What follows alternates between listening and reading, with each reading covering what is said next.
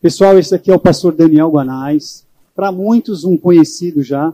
Ele é pastor da Igreja Presbiteriana do Recreio, que fica lá no bairro do Recreio. Conheço o Daniel Guanais também antes de vir aqui para o Rio. E Daniel, que alegria poder é, contar com a sua presença aqui. Coração alegre. E que o Senhor te use e te abençoe. Muito obrigado por você aceitar o nosso convite. Não deixa de, de apresentar seus pais, seu avô, porque eu sei que eles fazem questão disso. Tá bom? Obrigado pela sua presença. Que Deus abençoe. Obrigado. Bom dia, irmãos, irmãs. Paz de Jesus sobre a vida de todo mundo. Alegria estar aqui com vocês. Queria agradecer MV, André, os pastores dessa igreja, o conselho dessa igreja, o convite para estar aqui. Estou é, aqui com, como MV já disse, minha família representada. Onde eu vou, tenho que levar minha família, porque se ninguém gostar da minha mensagem, pelo menos meus pais e meus avós gostarão, certo? Então é um acordo que a gente tem desde o início do meu ministério. Então, me encontrei aqui surpreendentemente com meus pais e avós que estão aqui, meu amigo Fábio que está na minha casa. Trago um abraço da Igreja Presbiteriana do Recreio. Essa igreja, Igreja Presbiteriana da Barra, é uma igreja que me é muito cara, muito cara mesmo. Eu tenho um carinho. É a primeira vez que eu prego aqui, mas eu tenho um carinho por essa igreja desde a minha adolescência. Eu me lembro da Igreja da Barra desde a Union Church, lá no meio da Barra da Tijuca. Estive muitas vezes aqui, dei aula no seminário aqui, estive muitos dias durante a semana. Então, o carinho que eu tenho por essa igreja é muito grande. Então, estar tá aqui com vocês, ver vocês, é motivo de satisfação para o meu coração. E o meu desejo é que Deus continue a sustentar a vida de vocês, a comunidade de vocês, os seus pastores, presbíteros e cada ministério. Eu vejo gente aqui muito querida de muito tempo, reencontro gente querida, então é muito bom estar com vocês nessa manhã. Eu quero convidar vocês para voltarem os olhos de vocês para o texto do Evangelho segundo Lucas, no capítulo 18. Eu quero ler uma história que Jesus, que, que Lucas nos conta, uma história que envolve Jesus e alguns homens que foram procurá-lo. Uma parábola contada por Jesus, Evangelho segundo Lucas, capítulo 18, do verso 9 ao verso 14. Diz assim o texto sagrado, olha só.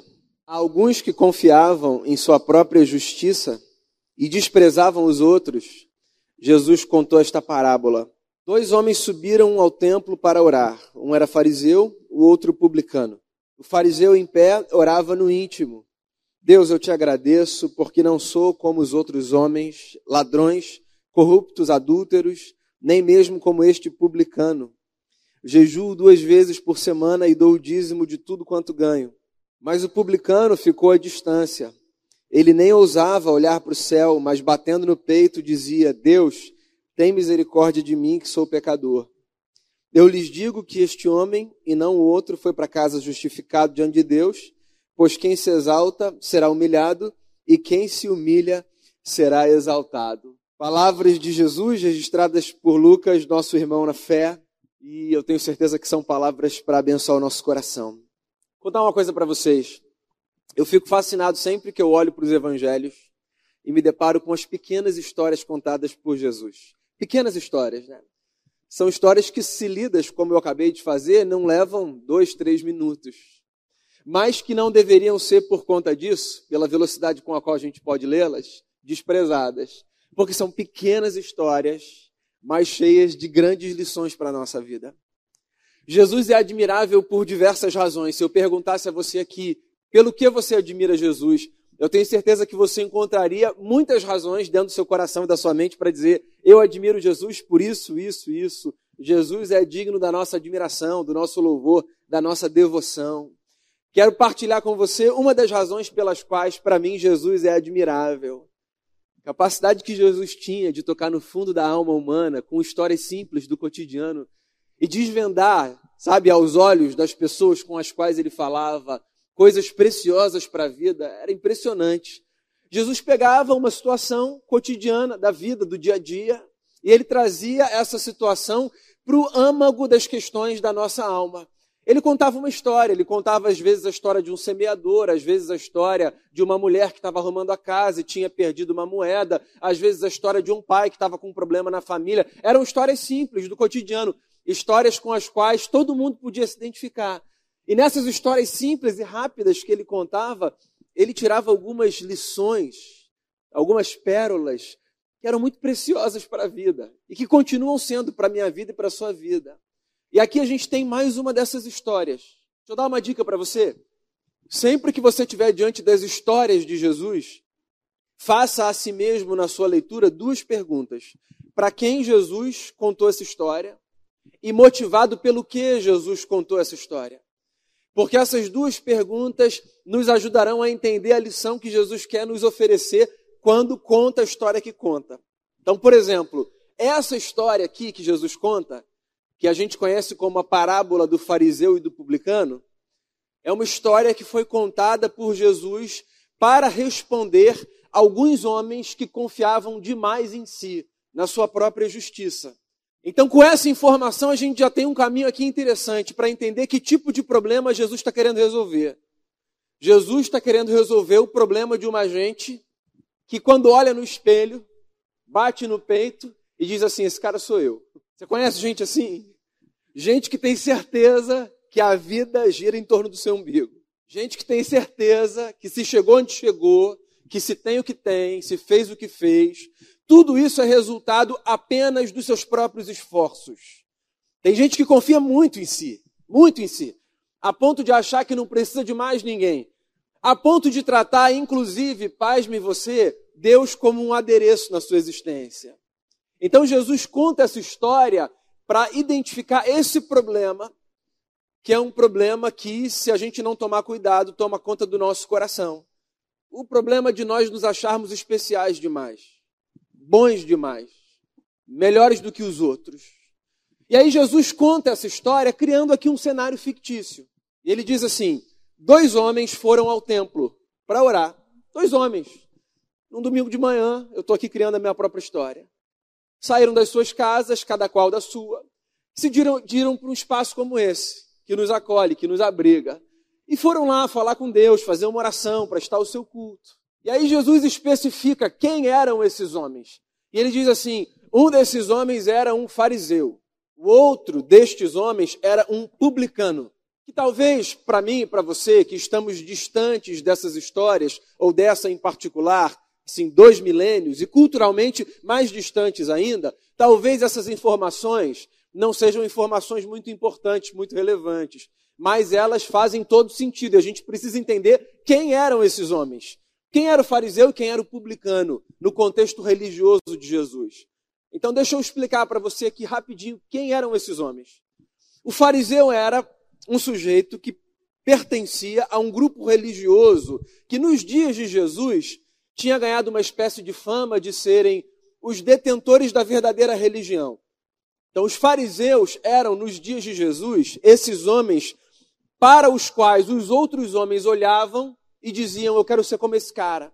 Nós hoje temos uma conotação do termo fariseu como sujeito hipócrita, certo? Foi Jesus quem desnudou essa realidade. Mas nos dias de Jesus, quando alguém pensava num fariseu, pensava na figura desse sujeito que era o modelo da religião, o sujeito exemplar, o homem a ser imitado, o sujeito que carregava em si essa virtude de ser alguém com o coração aberto para Deus, que cuidava das coisas de Deus. Um exemplo de vida. Esse era o fariseu. Então, na história de Jesus, um dos camaradas que se dirigem ao templo para orar é um fariseu. Um sujeito para quem todo mundo pode olhar e dizer: Eu quero seguir esse modelo de vida, eu quero imitar esse cara. A outra personagem na história que Jesus conta é um publicano, que representa exatamente a antítese do que o fariseu representa no contexto de Jesus. Quem era o publicano nos dias de Jesus? O publicano era um judeu, tal qual Jesus e os seus pares, que tinha sido simplesmente selecionado pelo império para coletar os impostos dos seus irmãos de raça, para que o tributo fosse pago então ao imperador.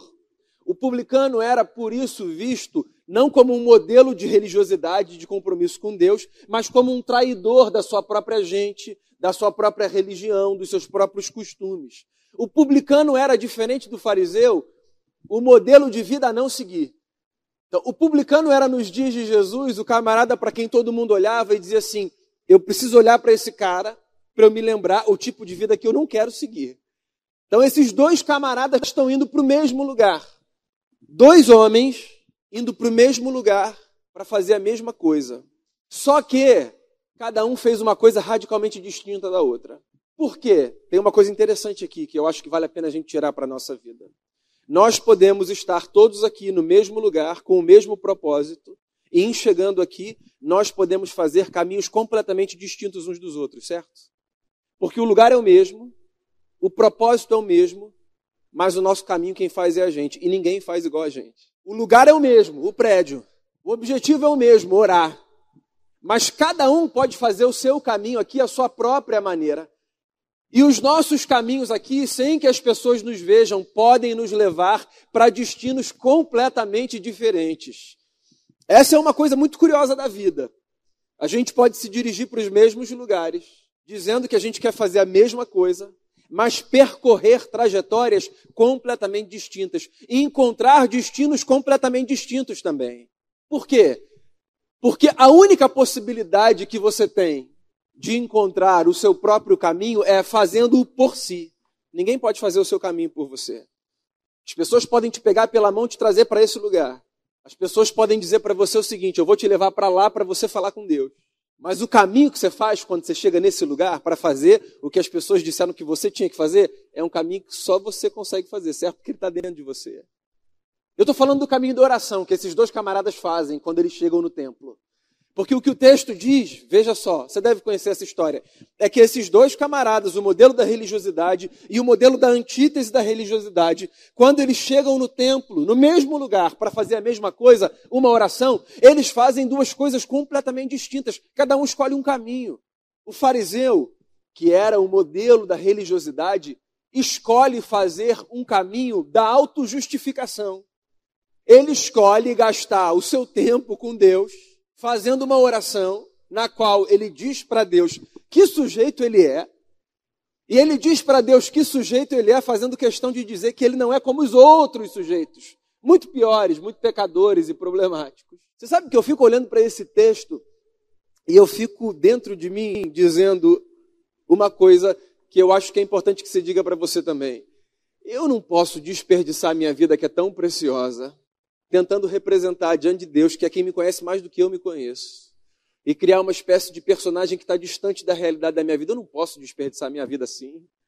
Esse camarada está diante de Deus, dizendo assim: Senhor, eu quero te agradecer porque eu não sou como os outros, porque eu sou certo, porque a minha vida é justa, porque eu não tenho problema, Sabe, em outras palavras, o que ele está dizendo é isso. Ele está parando diante de Deus, que é quem o conhece, e ele está tentando representar diante de Deus uma personagem que não condiz com a realidade. Porque se você olhar para as palavras aqui dessa história, que representam a oração do fariseu, eu tenho certeza que você vai chegar à mesma conclusão que eu.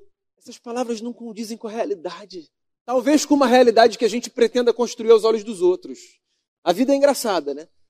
Diante dos outros, às vezes a gente pode pretender ser alguma coisa que a gente não é. A gente consegue vestir algumas máscaras, certo?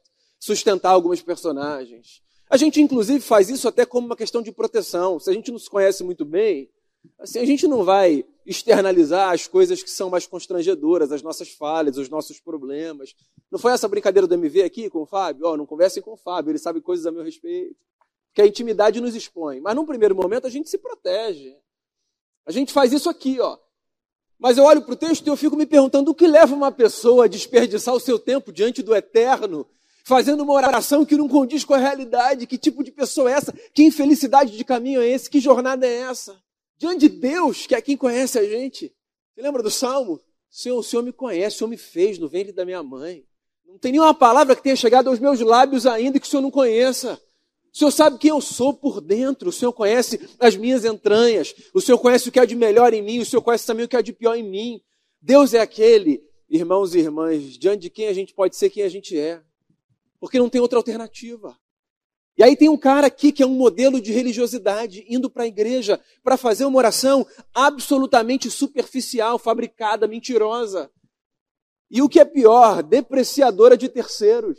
É horrível, né, quando a gente precisa se sustentar depreciando terceiros. Quando a gente precisa se afirmar, dizendo que a gente é o que a gente é porque a gente é diferente dos outros que não são. Que vida triste, que vida infeliz. Então, tanto na relação com Deus quanto na relação com o próximo, essa oração do sujeito que se pretende perfeito, ela é uma oração de um caminho, pelo menos aos meus olhos, eu imagino que você concorde comigo, muito problemático. Você sabe qual é a beleza do Evangelho de Jesus? é que o Evangelho de Jesus revela para a gente um Deus diante de quem a gente pode ser quem a gente é. Num compromisso diário, obviamente, de melhorarmos contando com a graça dele, mas diante de quem a gente não precisa pretender ser absolutamente nada, porque ele conhece a gente.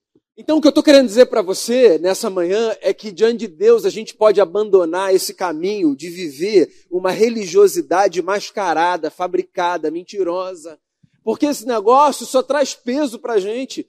E você sabe que eu fico olhando, eu sou pastor de igreja, eu sou religioso também, no bom sentido do termo, eu sou um cristão, eu nasci nesse negócio.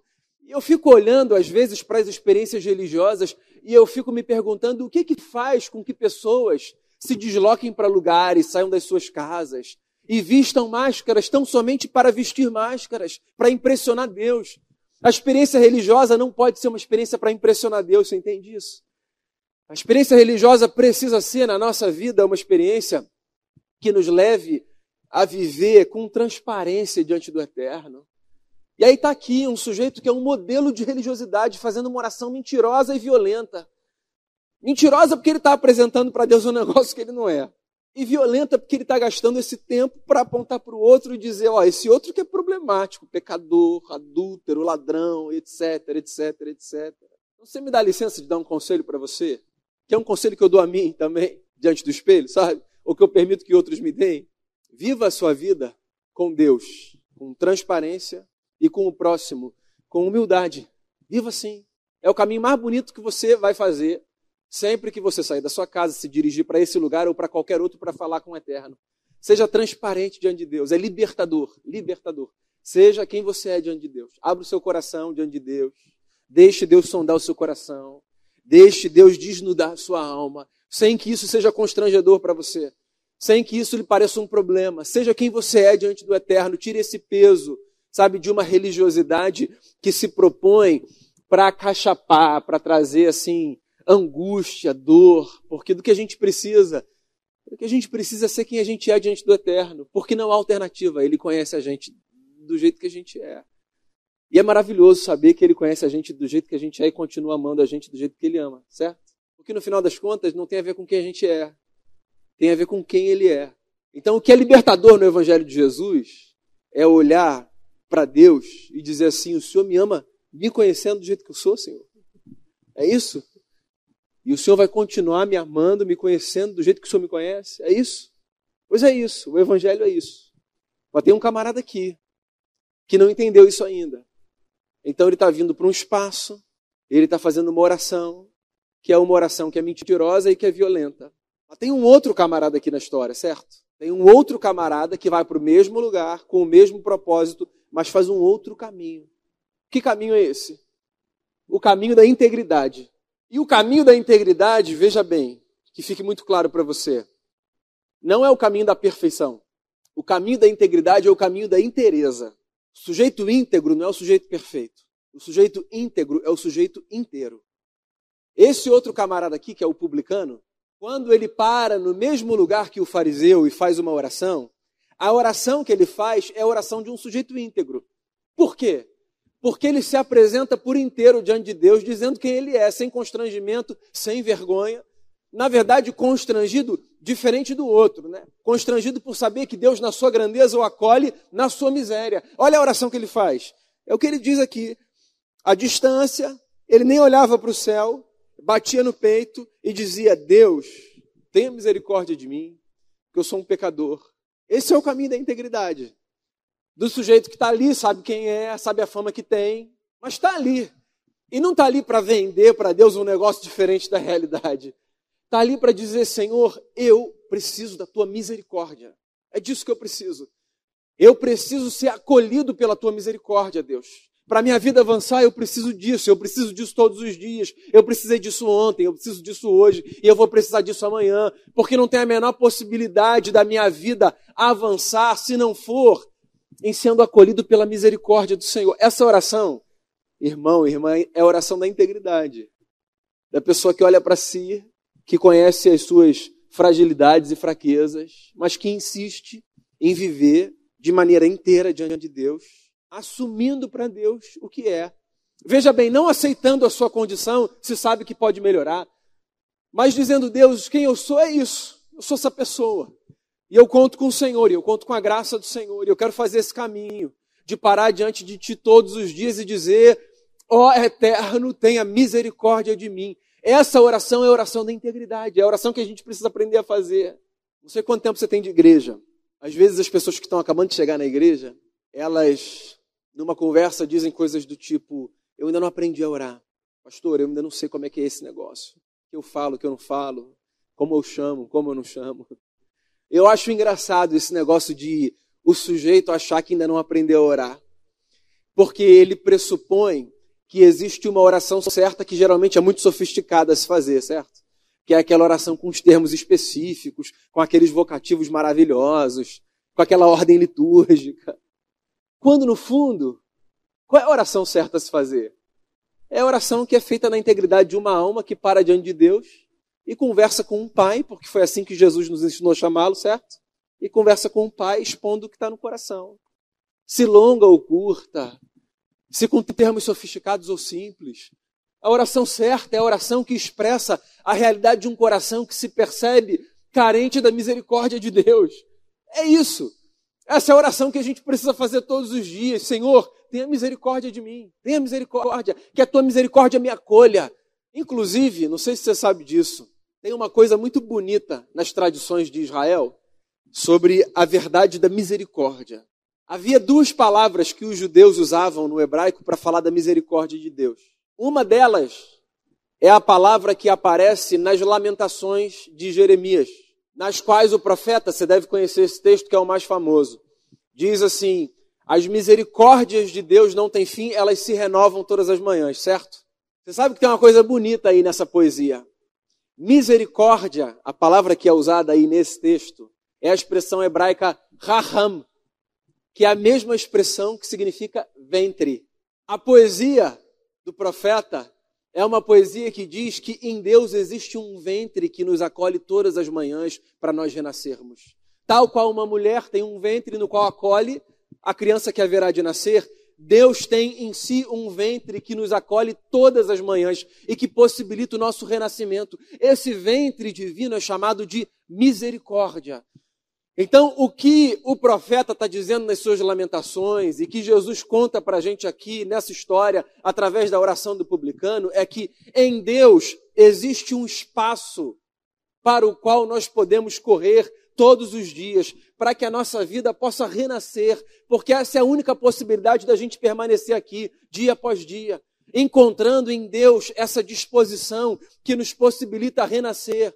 Porque na vida, irmãos e irmãs, vocês sabem disso, eu sei também, a gente precisa renascer muitas vezes, em face dos erros que a gente comete, das escolhas equivocadas, dos vacilos, conscientes ou inconscientes, intencionais ou não. A gente precisa todos os dias encontrar esse espaço em Deus que nos possibilita renascer.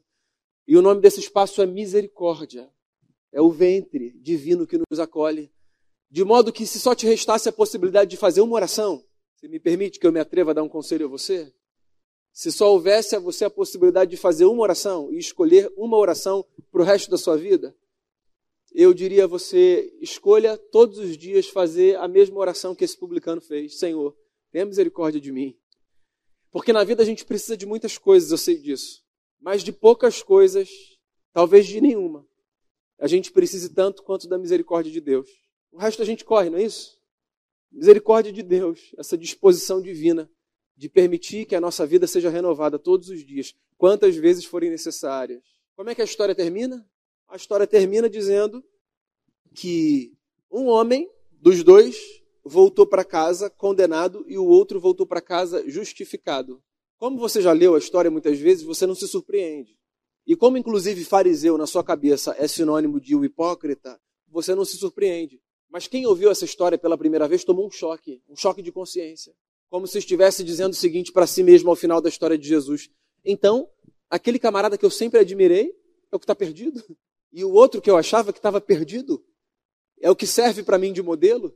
É engraçado, né, como a gente se equivoca nas nossas análises olhando para a vida dos outros. A gente olha para as pessoas, a gente faz juízos, julgamentos. A gente condena pessoas que a gente não conhece, histórias que a gente não conhece. A gente não conhece o coração de ninguém. De modo que é um desperdício a gente olhar para Deus e pretender ser uma coisa que a gente não é, e olhar para o próximo e achar que o próximo é mais pecador do que a gente. É um desperdício de vida. Quando você vier para a igreja orar, ou quando você for para qualquer lugar conversar com Deus, lembre-se dessas duas coisas. Você não precisa pretender ser nada diferente do que você é, e você não precisa gastar o seu tempo provando para Deus porque você é melhor do que terceiros. Gaste esse tempo precioso que você tem fazendo a única oração que nós deveríamos fazer se só nos restasse uma. Senhor, tenha misericórdia de nós. Nós precisamos desse ventre que nos acolhe e nos possibilita renascer. E a boa notícia é que sempre que a gente clama por misericórdia, a gente encontra misericórdia. Porque mesmo quando a gente não clama por misericórdia, a gente encontra misericórdia. Porque não depende de quem a gente é e do que a gente pede. Depende de quem Deus é. E Deus é isso. Misericórdia. Então a minha oração, amigo e amiga, Igreja Presbiteriana da Barra, igreja que me é tão cara, é que todos os dias vocês encontrem da parte de Deus misericórdia. Aqui nesse espaço e onde vocês estiverem, cada qual na sua casa, no seu trabalho. A minha oração é para que todos os dias essa disposição divina de nos possibilitar renascer e refazer a vida venha sobre vocês.